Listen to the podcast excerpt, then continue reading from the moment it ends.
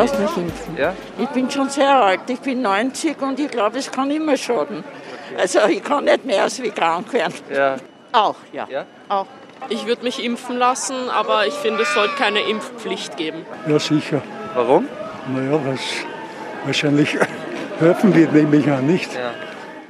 Hallo und herzlich willkommen bei Recht Politisch. Ich bin Ralf Janik, ich bin Lehrbeauftragter für Völkerrecht und in diesem Podcast versuche ich aktuelle Themen in einen breiteren politischen, gern auch historischen und vor allem aber auch rechtlichen Kontext einzubetten. Und wie ihr vielleicht am Anfang schon gemerkt habt, heute geht es um die Corona-Impfung und damit einhergehende rechtliche Fragen. Das ist nämlich auch ein menschenrechtliches Thema. Man hat es ja auch schon in der aktuellen Debatte gemerkt oder eben in dieser Straßenbefragung von E24 gehört. Da ist natürlich einerseits Skepsis da, andererseits aber natürlich auch die Frage Impfbereitschaft, wie sehr, wie viele wollen sich impfen lassen, braucht es eine sogenannte Impfpflicht, also eben eine mit Zwangsauflagen bewährte Durchsetzung von Impfungen, dass die Menschen sich eben impfen, dass man ein gewisses Maß an Immunität erreicht oder nicht. Die Regierung schließt das zurzeit aus, aber ganz denkunmöglich aus rechtlicher Sicht ist das nicht. Das möchte ich jetzt in der heutigen Folge ein wenig näher darstellen. Da werde ich ein wenig Bezug nehmen, sowohl auf Rechtsprechung aus Deutschland vom Bundesverfassungsgericht als auch zur Europäischen Menschenrechtskonvention vom Europäischen Gerichtshof für Menschenrechte und dann schauen wir uns ein wenig noch die Rechtslage in Österreich bei Impfungen ganz allgemein an und was das möglicherweise für die Corona-Impfung bedeutet. Eingangs mal eine kurze Klarstellung. Die österreichische Bundesregierung hat mehrfach klargestellt, dass es zu keiner Impfpflicht kommen wird. Das heißt, man setzt im Moment auf Freiwilligkeit, vor allem setzt man aber auf Anreize. Wie sehen solche Anreize aus? Nun, einerseits, indem man die Impfung kostenfrei zur Verfügung stellt, andererseits mit Aufklärung, mit Kampagnen, die eben vermitteln sollen der Bevölkerung ein gewisses Sicherheitsgefühl und dann kommt noch dazu, dass man die Corona-Impfung ganz offiziell empfiehlt. Was bedeutet das? Wenn in Österreich per Verordnung eine Impfung empfohlen wird, also beispielsweise ganz allgemein für die Bevölkerung oder eben bei Kindern im Mutter-Kind-Pass, im berühmten Mutter-Kind-Pass, den vielleicht so einige von euch auch kennen, wo eben da diese verschiedenen Impfarten quasi abgearbeitet werden von Eltern, also die Bezeichnung Mutter-Kind-Pass ist insofern vielleicht auch ein wenig veraltet. Heutzutage sind ja hoffentlich beide Elternteile zu nahezu gleichen Teilen oder eben im Idealfall zu gleichen Teilen an der Aufzucht ihres Nachkommens beteiligt, ihrer Nachkommen beteiligt, aber das ist nur ein kurzer Ausflug. Jedenfalls die Impfungen, die da empfohlen werden, für all die greift dann das Impfschadengesetz. Das heißt, dass eben sollte in einem ganz Promille Bereich der Fälle. Also bei ganz wenigen Fällen ist passieren, dass jemand in irgendeiner Form Schäden davonträgt, eine Behandlung braucht oder vielleicht sogar ein Leben lang beeinträchtigt ist, dann leistet der Staat entweder eben Rente oder eben, wenn eine solche nicht notwendig ist, zumindest die Behandlungskosten werden ersetzt und eine gewisse Wiedergutmachung. Und das passiert eben dann, wenn der Staat sozusagen sein Gütesiegel draufsetzt, indem er eine Impfung, wie eben die Corona-Impfung, ganz offiziell empfiehlt, beziehungsweise eben auch selbst kostenfrei verabreicht, beziehungsweise daran arbeitet, dass sie kostenfrei verabreicht werden kann in österreichischen Arztpraxen. Das bedeutet auch, dass man hier nicht von einem Impfzwang sprechen kann. Das ist ein Wort, das eben auch diverse ähm, Konnotationen hat und immer wieder kommt, weil da denkt man irgendwie daran, okay, wird man jetzt aus der Wohnung heraus entführt, irgendwie von der Polizei und dann in ein Spital gebracht und angefesselt und dann kriegt man ein Jockerl reingejagt. Nein, das ist eben nicht so. Selbst bei einer Impfpflicht wird die nicht zwangsweise durchgesetzt, dazu ist die körperliche Integrität viel zu wichtig, sondern sie wird über Strafen beispielsweise durchgeführt. Also dass man sagt, gut, wenn jemand das nicht macht, beispielsweise bei Kindern, da gibt es einen Fall aus Tschechien, eine Reihe von Fällen aus Tschechien, beim EGMR sind die anhängig, darüber werden wir auch noch zu sprechen kommen, wo es eben darum geht, dass man hier vielleicht Strafen festsetzt oder eben, dass man dann später, wenn man gewisse Impfungen nicht hat, gewisse Ausbildungen nicht machen kann. Also es gibt auch einen sektoralen eine sektorale Impfpflicht, nämlich für diejenigen, die zum Beispiel Gesundheitsberufe ergreifen wollen. Wenn die das möchten, dann müssen die entsprechend geimpft sein, um eben auch vor allem die Patienten und das andere Gesundheitspersonal zu schützen. Aber eben deswegen hier das Wording Impfpflicht, das eben suggerieren soll, dass kein Zwangselement ist, beziehungsweise das Element des Zwanges nicht so stark ist, dass man da jetzt reflexartig an körperlichen Zwang, an körperlich ausgeübten Zwang vielleicht durch staatliche Exekutivorgane wie die Polizei denken würde. Das mal kurz als allgemeine Feststellung. Eine Impfpflicht gibt es in mittlerweile 13 europäischen Ländern, man muss sich aber jedes einzelne anschauen. Das heißt, sie geht eben unterschiedlich weit. Also in Belgien beispielsweise gibt es eine Impfpflicht gegen nur eine Krankheit, nämlich die Kinderlähmung. Das ist etwas, sollte sich in letzter Zeit jemand nach dem Tod von Diego Maradona ein bisschen näher mit ihm beschäftigt haben. Das ist eine Krankheit, an der sein bester Freund und ehemaliger Spielerberater zum Beispiel gelitten hat. Dann gibt es andere Länder mit relativ weitgehender Impfpflicht, Tschechien beispielsweise, deswegen eben auch dieser Fall beim EGMR, weil da ist eine Impfpflicht für Diphtherie, Hepatitis B, HIB, Keuchhusten, die Kinderlähmung, Masern, Mumps, Röteln und Tetanus. Ähnlich bzw. genauso weit gehen auch andere Länder wie beispielsweise Ungarn, da kommt dann auch die Tuberkulose dazu, in Italien, da kommt dann Windpocken dazu, in Frankreich, da kommt Pneumokokken, Röteln und Meningokokken dazu. Und dann noch Griechenland, Kroatien, Lettland, Malta, Polen, Slowakei und Slowenien, da gibt's auch eine vergleichbare Impfpflicht laut Wikipedia, woher ich diese Informationen auch habe. Und dann gibt's natürlich auch zahlreiche europäische Länder mit keiner wie auch immer gearteten Impfpflicht darunter eben auch Österreich, Finnland, das Vereinigte Königreich, Irland, die Niederlande, Luxemburg und Schweden.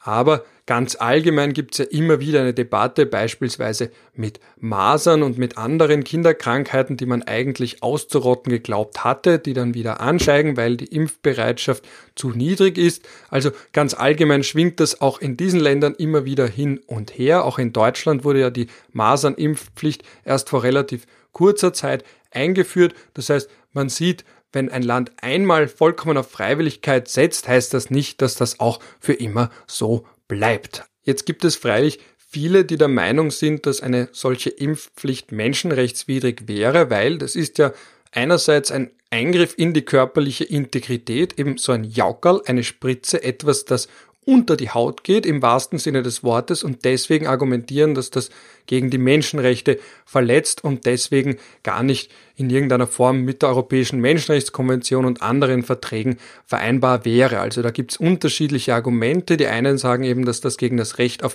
Privat- und Familienleben verstößt, vor allem dann, wenn es eben eine für Kinder vorgesehene Impfpflicht ist. Andere argumentieren über den Hebel der Religion, dass sie vielleicht sagen, dass das, man denke auch an die Bluttransfusionen und die Zeugen Jehovas, dass dann das Argument ist, das sei vielleicht nicht vereinbar mit den jeweiligen eigenen Glaubensgrundsätzen und wieder andere argumentieren eben mit der ganz allgemeinen körperlichen Unversehrtheit, vielleicht sogar damit, dass es unmenschliche Behandlung, erniedrigende Behandlung oder überhaupt gleich Folter sei.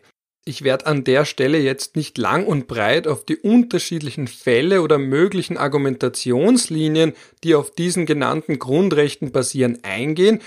Ich möchte aber kurz zitieren ein Urteil des deutschen Bundesverwaltungsgerichts aus dem Jahr 1959, vom 14. Juli 1959. Da ging es um den damals geltenden Impf Zwang, also so hat das das Bundesverwaltungsgericht auch genannt, im Zusammenhang mit der Pockenschutzimpfung. Der wiederum basiert auf einem Gesetz aus dem Jahr 1874 und da ist eben der Leitsatz aufgestellt worden, der bis heute gilt, dass der darin angeordnete Impfzwang mit dem Grundgesetz, mit dem deutschen Grundgesetz vereinbar sei und es eine damit korrespondierende Verpflichtung des Staates gibt, das Recht der Bürger auf Impfung zu gewährleisten. Also einerseits, wenn der Staat sagt, es gibt eine Verpflichtung oder im Wortlaut des Bundesverwaltungsgerichts gar einen Zwang zur Impfung, dass dann aber natürlich auch umgekehrt gewährleistet sein werden muss, dass es eben auch ein Recht darauf gibt,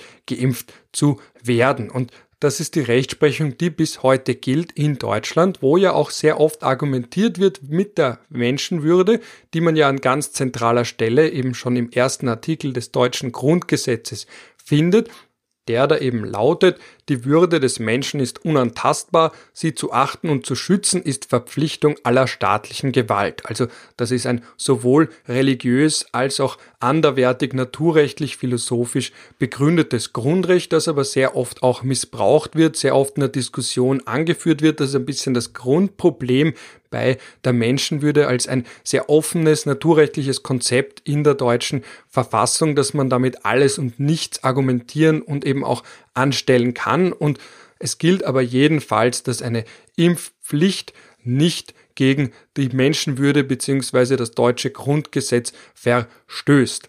In Österreich wäre mir kein vergleichbares Erkenntnis vom Verfassungsgerichtshof oder einem anderen Höchstgericht zur Frage der Impfpflicht bekannt. Es gab in Österreich jedenfalls eine Impfpflicht, die hat sich bezogen auf die Pockenschutzimpfung. Da hat es erst Vorbereitungen gegeben in den 1930er Jahren, dann wurden diese Vorbereitungen sozusagen überholt vom ein, vom Anschluss, vom sogenannten Anschluss, also der Eingliederung Österreichs ins Deutsche Reich und nach dem Ende des Zweiten Weltkriegs und der Besetzung Österreichs durch die Alliierten wurde im Jahr 1948 ein eigenes Gesetz verabschiedet, das auch eine verpflichtende Pockenschutzimpfung vorgesehen hat und es war insofern verpflichtet, als es eine mögliche Strafe von bis zu 1000 Schilling als Sanktion gegeben hat, wenn man sich eben der verpflichtenden Pockenschutzimpfung widersetzt bzw. dieser Verpflichtung nicht nachkommt. Und das war damals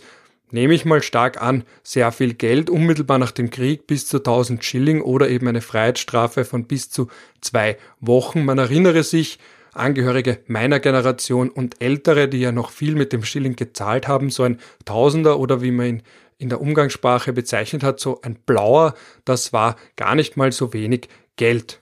Und diese verpflichtende Pockenschutzimpfung wurde in Österreich nach etwas mehr als 30 Jahren erst aufgehoben, nicht aber aufgrund eines höchstrichterlichen Erkenntnisses, sondern aufgrund von Empfehlungen der WHO, die eben da klargestellt hat, dass das schlichtweg nicht mehr notwendig sei. Da empfehle ich auch dazu, das werde ich in den Show Notes noch dazu packen, einen Artikel von Wolfgang Heißenberger, also von jemandem, der sich natürlich im Bereich des Medizinrechts um Welten besser auskennt, der einen sehr lesenswerten Artikel geschrieben hat, der online verfügbar ist, ganz allgemein zur österreichischen Rechtslage im Zusammenhang mit Impfungen. Und da ist eben ganz allgemein Folgendes festzustellen, dass wenn man jetzt da versucht, aus der europäischen Rechtsprechung, also der Rechtsprechung vom Europäischen Gerichtshof für Menschenrechte herauszudestillieren, was da die allgemeinen Grundsätze sind, dann wird man einmal mehr landen bei etwas, das sich als Margin of Appreciation bezeichnet. Das ist die Wortformel, die der EGMR, also der Europäische Gerichtshof für Menschenrechte, immer dann verwendet, wenn er den Mitgliedsländern des Europarats eine möglichst weite Ermessensspielraumsfreiheit, also einen weiten Ermessensspielraum zugestehen möchte. Und das ist eben auch so im Zusammenhang mit der allgemeinen Gesundheitsversorgung. Also da muss man ja auch bedenken, da ist der Hebel das Recht auf Leben und Menschenrechte haben ja unterschiedliche Dimensionen. Einerseits Abwehrrechte gegenüber dem Staat, also dass der Staat eben nicht direkt jemanden willkürlich töten darf, aber auch positive Verpflichtungen, also dass zum Beispiel der Staat auch verpflichtet ist, ein Mindestmaß an Gesundheit selbst zu gewährleisten. Aber der EGMR, wie gesagt, ist da ganz klar und sagt, dass Staaten sich selbst aussuchen dürfen, wie sie das denn machen wollen. Und einen Fall, den ich da in dem Zusammenhang kurz erwähnen möchte, aber ist Solomachin gegen die Ukraine. Da gab es eine Diphtherieimpfung die anscheinend nicht ganz freiwillig passiert ist. Die näheren Umstände habe ich aus dem Fall selbst nicht genau herauslesen können. Jedenfalls läuft es darauf hinaus, dass der Kläger nicht freiwillig geimpft wurde, also anscheinend nicht sein ausdrückliches Einverständnis nach entsprechender Aufklärung erteilt hat. Er wurde gegen Diphtherie geimpft und da hat eben das Gericht festgehalten, dass, und jetzt zitiere ich, die Beeinträchtigung der körperlichen Integrität des Klägers aus Gründen der öffentlichen Gesundheitspflege und der Notwendigkeit, die Verbreitung von ansteckenden Krankheiten in der Region einzudämmen, gerechtfertigt war. Also dass eben so eine vielleicht sogar eine Notimpfung oder eben um zu verhindern, dass sich da Krankheiten wie Diphtherie weiter ausbreiten, wenn jemand nicht entsprechend geschützt ist, dass das nicht notwendigerweise verletzt sein Recht auf, der, auf körperliche Integrität, weil das eben kein absolutes Recht in dem Sinne ist. Und in dem Zusammenhang können wir zwei Parameter festhalten oder eben herauslesen aus dem EGMR-Urteil im Fall Solomachin gegen die Ukraine, und zwar einerseits die öffentliche Gesundheitspflege bzw. Public Health, wie es in der Entscheidung selbst heißt, und andererseits natürlich die Frage, ob der Staat ausreichende Vorkehrungen getroffen hat, damit sichergestellt ist, dass die Balance gewahrt wird zwischen einerseits den möglichen Nachteilen für individuelle Betroffene von einer solchen Impfung und andererseits den allgemeinen Interessen, den öffentlichen Interessen, also dem Interesse der Bevölkerung als solche, dass eine Verbreitung von ansteckenden Krankheiten möglichst unterbunden wird. Also genau die Debatte, bei der wir uns jetzt auch im Zusammenhang mit dem Coronavirus befinden, dass die einen sagen, ich möchte mich nicht impfen lassen, weil ich bin besorgt, dass das vielleicht nicht ausreichend getestet wurde, die langfristigen Folgen und so weiter und so fort. Das kann ich selbst natürlich überhaupt nicht beurteilen. Ich bin da nicht vom Fach. Und dass die anderen wiederum sagen, naja, wenn nicht genug Menschen geimpft sind, dann wird man die Ausbreitung von Viren wie beispielsweise dem neuartigen Coronavirus nicht eindämmen können, nicht bekämpfen können und deswegen ist man darauf angewiesen, dass möglichst viele in der Gesellschaft mitmachen. Also genau die Debatte, die wir im Zusammenhang mit sämtlichen Impfungen und Krankheiten, für die man Impfungen braucht, eben führen, dieses Abwägen zwischen individueller Freiheit und dem Schutz der Allgemeinheit. Und in dem Zusammenhang sind viele davor besorgt, dass vielleicht eine Impfpflicht durch die Hintertür eingeführt wird. Also eben nicht direkt und umfassend die eben alle betrifft, sondern eben weil man beispielsweise vom Arbeitgeber dazu angehalten wird, sich zu impfen, weil wenn man ein Flugzeug besteigen will, man das nur kann, wenn man entsprechend nachweisen kann, geimpft zu sein, weil man nur einreisen kann, wenn man auf eine Impfung verweisen kann und so weiter und so fort. Ganz allgemein möchte ich dazu noch ein paar Sachen loswerden. Also einerseits steht Privaten offen zu kontrahieren, mit wem sie wollen und unter welchen Bedingungen sie wollen. Also da gibt es wie immer natürlich auch Ausnahmen, den sogenannten Kontrahierungszwang, der eben dann greift, wenn man der einzige Versorger mit essentiellen Gütern weit und breit ist, aber das ist üblicherweise in dem Zusammenhang wohl jetzt noch nicht zu befürchten. Aber da gibt es natürlich die Möglichkeit, wenn man da ein entlegenes Dorf hat und es gibt nur einen Supermarkt oder nur einen einzigen privaten Busanbieter, der jemanden nach Hause bringen kann oder in, die Nähe der eigenen Behausung, dass man dann sagen kann, naja, der muss einen Vertrag mit einem abschließen, weil der eben von so essentieller Bedeutung ist. Aber sonst gilt ganz allgemein, wenn mir die Zivilrechte erlauben, diesen ganz kurzen Ausflug in ihr Fachgebiet, da gilt ganz allgemein die Privatautonomie eben, dass man einerseits selbst beschließen darf, mit wem man überhaupt Geschäfte abschließt und andererseits auch zu welchen Bedingungen. Und dann kann natürlich auch schlagend werden, dass man sagt, naja, nur mit geimpften Menschen. Da gibt's ja anscheinend von einer australischen Fluglinie schon die Ankündigung, dass man nur geimpfte Passagiere transportieren würde. Das ist diese klassische Schlagzeile, die für viel Aufregung sorgt und dann wird am Ende des Tages wohl weniger rauskommen, als man ursprünglich an nimmt oder eben befürchtet. Das war vielleicht dann auch nur ein PR-Gag oder eine Ankündigung, die man dann eh nicht umsetzt, weil man denkt, naja, am Ende des Tages hat man dann doch lieber möglichst viele Fluggäste. Eine andere Möglichkeit, die aber ungleich realistischer ist, besteht darin, dass man bei der Einreise ein entsprechendes Dokument verlangt, ein Zertifikat, eine Bescheinigung, dass die Touristen oder wer auch immer einreist, entsprechend geimpft sind. Das ist aber auch nichts gänzlich Neues. Also es gibt einige Länder, die zum Beispiel eine Impfung gegen Gelbfieber verlangen, wenn man einreisen möchte. Üblicherweise nicht, wenn man direkt aus Europa kommt, aber zum Beispiel innerhalb Afrikas, die eine solche Impfung vorschreiben für alle, die einreisen wollen. Dann natürlich gibt es zahlreiche Empfehlungen. Man kennt das ja, wenn man in tropische Länder fliegt, dass man zumindest eine Empfehlung bekommt, sich beispielsweise gegen Japan B Enzephalitis zu impfen in einem tropenmedizinischen Institut oder man denke auch an die Frühphase und eben bis heute der Coronavirus-Pandemie, wo eine Vielzahl von Ländern gesagt hat, ihr könnt zu uns kommen. Ich habe ja in einer früheren Podcast-Folge auch gesprochen über Zypern und die Frage des politischen Systems in Zypern. Das habe ich im anderen Podcast mit dem Moritz Moser ausführlich besprochen, bei In bester Verfassung, wenn ich mir kurz diese Kreuzwerbung erlauben darf. Und damit ich überhaupt einreisen konnte im September in Zypern, musste ich einen frischen Corona-Test präsentieren und auch hochladen im Vorfeld, damit die eben, das ist zwar auch keine absolute Sicherheit, wie wir alle wissen,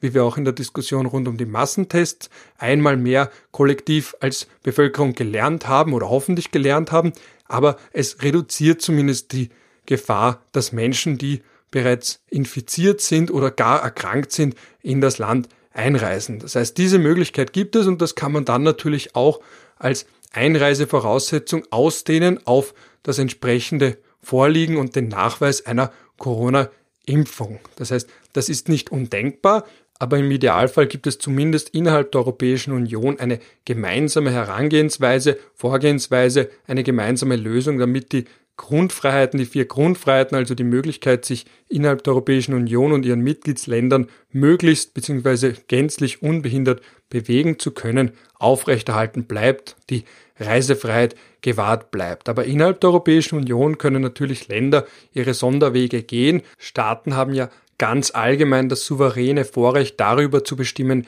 wer unter welchen Bedingungen und Auflagen wie in ihr Gebiet einreisen darf. Nach diesem kurzen Ausflug über die europäischen bzw. österreichischen Grenzen hinweg möchte ich noch einmal kurz zur Lage hierzulande zu sprechen kommen, weil die Regierung zwar auf Freiwilligkeit setzt, aber wir gleichzeitig das Problem haben, dass viele sich nicht impfen lassen wollen. Es sind im Moment nämlich nur rund 34 Prozent, die sagen, und im Moment meine ich, das sind jetzt die Zahlen vom Oktober. Vielleicht haben sie sich jetzt auch nach der Ankündigung der Impfung noch einmal verändert. Vielleicht sind sie gestiegen, vielleicht sind sie aber auch gesunken.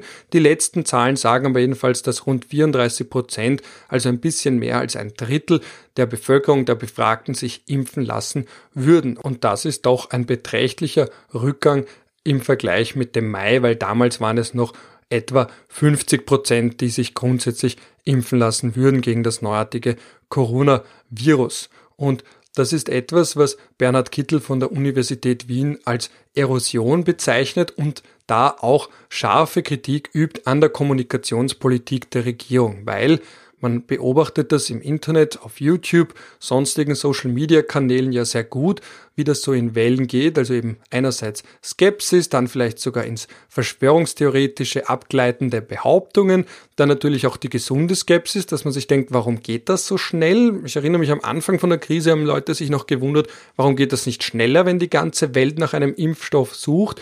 Jetzt fragen sich viele, warum ging das so schnell? Was ist mit den langfristigen Auswirkungen und so weiter und so fort. Wie gesagt, das kann ich nicht beurteilen. Was man aber mit Bernhard Kittel beurteilen kann, ist die Frage, warum und woher Impfskepsis denn kommt. Er hat da einen sehr interessanten Blog-Eintrag geschrieben auf der Website der Universität Wien, in dem er dargestellt hat, wie eine Reihe von Faktoren die Impfbereitschaft beeinflusst. Also dass zum Beispiel eine Korrelation besteht zwischen niedrigerem Bildungsgrad und der Bereitschaft, sich impfen zu lassen, dass auch das Geschlecht eine Rolle spielt, dass Frauen tendenziell skeptischer sind als Männer und dass auch tendenziell politisch rechtsstehende Menschen eher zu Ablehnung von Impfungen neigen als Menschen, die auf der linken politischen Seite stehen. Aber neben all diesen Faktoren spielt auch die Regierung und ihre Kommunikationspolitik selbst laut Kittel eine Rolle. Ich erlaube mir hier ein längeres Zitat aus seinem wirklich lesenswerten Blogbeitrag, den ich auch in die Show Notes packen werde. Und zwar, in Anbetracht des Aufkommens dieser Ängste scheint es nicht gelungen zu sein, einen für die österreichische Bevölkerung nachvollziehbaren öffentlichen Diskurs zu führen. Die Aufmerksamkeit für den Diskurs in den sozialen Medien ist gestiegen, Dort können Verschwörungstheorien, unfundierte Meinungen und alternative Fakten jedoch denselben Stellenwert bekommen wie wissenschaftlich geprüfte Aussagen. Hier zeigen sich die desaströsen Folgen einer Kommunikationsstrategie, die auf Message Control setzt, statt eine gesellschaftsweite Diskussion anzuregen und sich dieser auf Augenhöhe zu stellen. Ende des Zitats.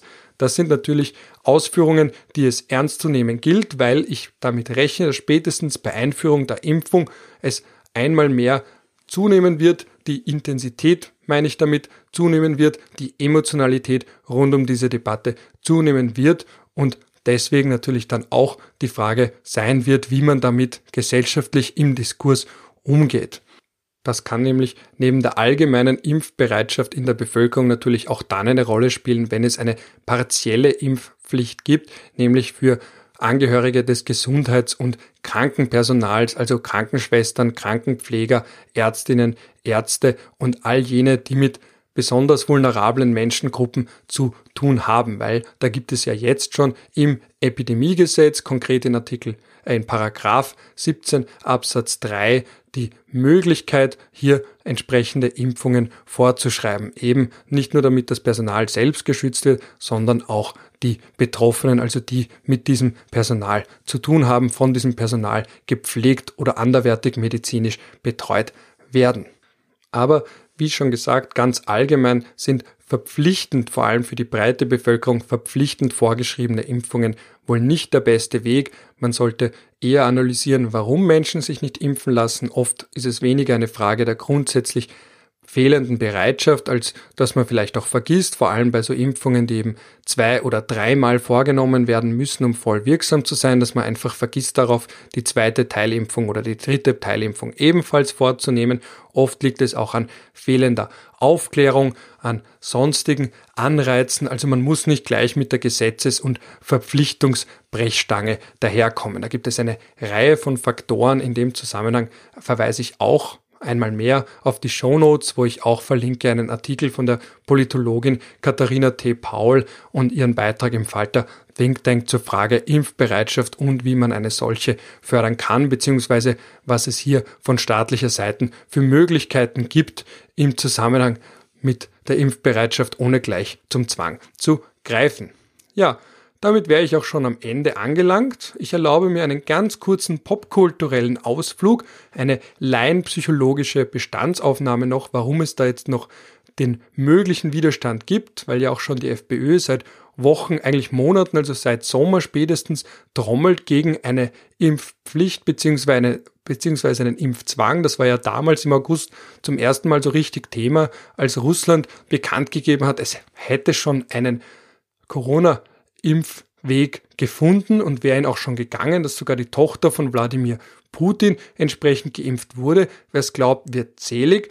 Aber seit damals trommelt die FPÖ gegen eine angeblich kommende Impfverpflichtung. Und das ist natürlich etwas, was auch psychologische Gründe hat, was ich auch sehr gut selbst nachvollziehen kann. Vor allem, wenn man sich damit nicht auskennt, wird einem irgendwo mulmig zumute, wenn man das Gefühl hat, dass da etwas ganz schnell entwickelt wurde für ein bisschen Aufklärung verlinke ich auch, verlinke ich auch noch zusätzlich auf ein Video vom Martin Moder, Molekularbiologe, Science Buster, der so wundervoll erklärt, dass ich mir manchmal wünsche, er wäre doch, oder jemand wie er, wäre doch mein Biologielehrer gewesen, dann wäre ich wohl ein bisschen besser in diesem Fach ganz allgemein und vor allem bei Trivial Pursuit nicht immer so schlecht im Fach Biologie. Also das ist ja dieses grüne Feld, das brauche ich immer, da brauche ich immer am längsten, wenn ich mal Trivial Pursuit spiele. Aber auch das in den Show Notes von einem Fachmann ausreichend erklärt, wie man sich so eine RNA-Impfung ungefähr vorstellen kann und auch die damit einhergehende Forschung vorstellen kann. Psychologisch glaube ich, was da am Wirken ist, ist etwas, was man als Reaktanz bezeichnet. Wie gesagt, ich erlaube mir da als Laie noch einen weiteren Ausflug in ein mir eigentlich fremdes Fachgebiet. Ich habe am Anfang meiner Studienzeit ein Jahr Psychologie studiert, war aber nicht sonderlich erfolgreich dabei, deswegen auf Jus umgesattelt, das nur als Zwischenbemerkung. Aber dieses Konzept der Reaktanz erklärt, warum Menschen grundsätzlich ein Problem damit haben, wenn man ihnen etwas vorschreibt. Das heißt, jede Einengung der persönlichen Freiheit, der persönlichen Entscheidung, was man warum machen möchte oder eben nicht möchte, wird einmal grundsätzlich abgelehnt. Das ist so ein, könnte man sagen, psychischer Freiheitstrieb, der in uns wohnt, der uns ja als Menschen auch ausmacht und das ist auch gut so. Das muss man eben dann eben bedenken, wann immer man sich überlegt, eine Impfpflicht oder andere gesetzlich vorgeschriebene Maßnahmen einzuführen. Und da möchte ich ganz kurz mir einen Ausflug noch erlauben ins Popkulturelle. Ich finde dieses Beispiel der Reaktanz, also im Extremfall die Ablehnung von Maßnahmen nur deswegen, weil sie verpflichtend, also vielleicht sogar gesetzlich zwangsbewährt vorgeschrieben sind, da finden wir ein schönes Beispiel in einer Seinfeld-Folge. Das ist vor allem für diejenigen, die in den 90er und 2000er Jahren aufgewachsen sind, eine bekannte Sitcom. Da gibt es einen recht eigenwilligen Charakter, den Kramer, der marschiert da mit bei einem AIDS-Marsch und da muss er eben eine pinke Schleife tragen als Erkennungszeichen für die Teilnehmer und Teilnehmerinnen beziehungsweise als Symbol des Ausdrucks des gemeinsamen Kampfs gegen das HIV, gegen das HIV-Virus, also gegen HIV, gegen AIDS und er will das aber nicht. Und warum will er das nicht? Weil er eben sagt, er möchte das allein schon deswegen nicht, weil er es tragen muss, um mitzumarschieren.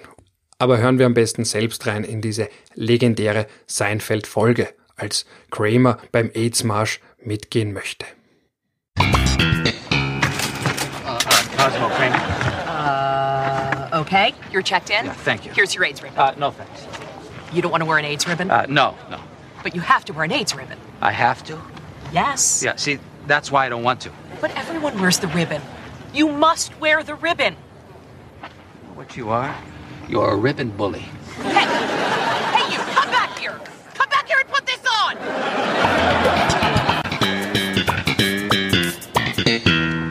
Mit diesem Seinfeld-Zitat beende ich die heutige Folge.